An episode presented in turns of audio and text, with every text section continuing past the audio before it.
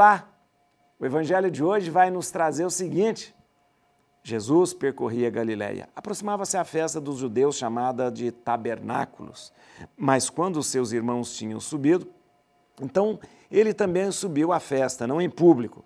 Algumas das pessoas de Jerusalém diziam: Não é este aquele em quem procuram tirar a, a quem procuram tirar a vida? Toda a vida, ei-lo que fala em público e não lhe dizem coisa alguma. Porventura reconheceram de fato as autoridades que ele é o Cristo?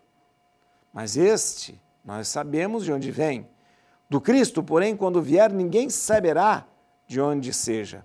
Enquanto ensinava no templo, Jesus exclamou: Ah, vós me conheceis e sabeis de onde eu sou.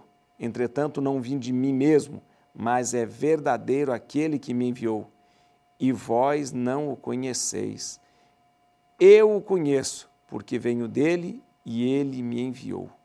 Procuraram prendê-lo, mas ninguém lhe deitou as mãos, porque ainda não era chegada a sua hora. Muito bem, gente. Olha que interessante. A gente está começando a se aproximar da paixão de Jesus e Jesus já sobe a Jerusalém. Daqui a pouco, Jesus será preso, Jesus será condenado vai morrer e vai vencer a morte e a cruz. Mas veja só, Jesus se apresenta como verdadeiramente aquele que vem. Ele, daqui uns dias, receberá um questionamento de Pilatos que vai lhe perguntar: Mas o que é a verdade? Jesus não vai responder nada, como quem diz: Eu sou a verdade. A gente vive a nossa vida baseada na verdade. Hoje é 1 de abril, né?